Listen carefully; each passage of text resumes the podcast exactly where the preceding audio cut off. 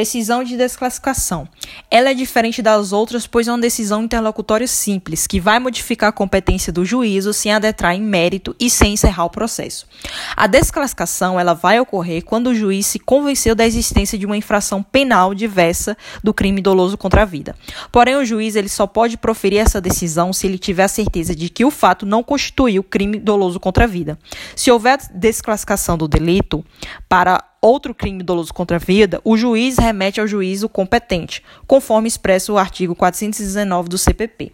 Vale destacar que quando o juiz desclassifica a infração penal, ele não pode mencionar para qual delito ele está desclassificando e estaria, por fim, proferindo um pré-julgamento dos fatos. Sendo assim, ele vai se limitar a falar que não é um crime doloso contra a vida.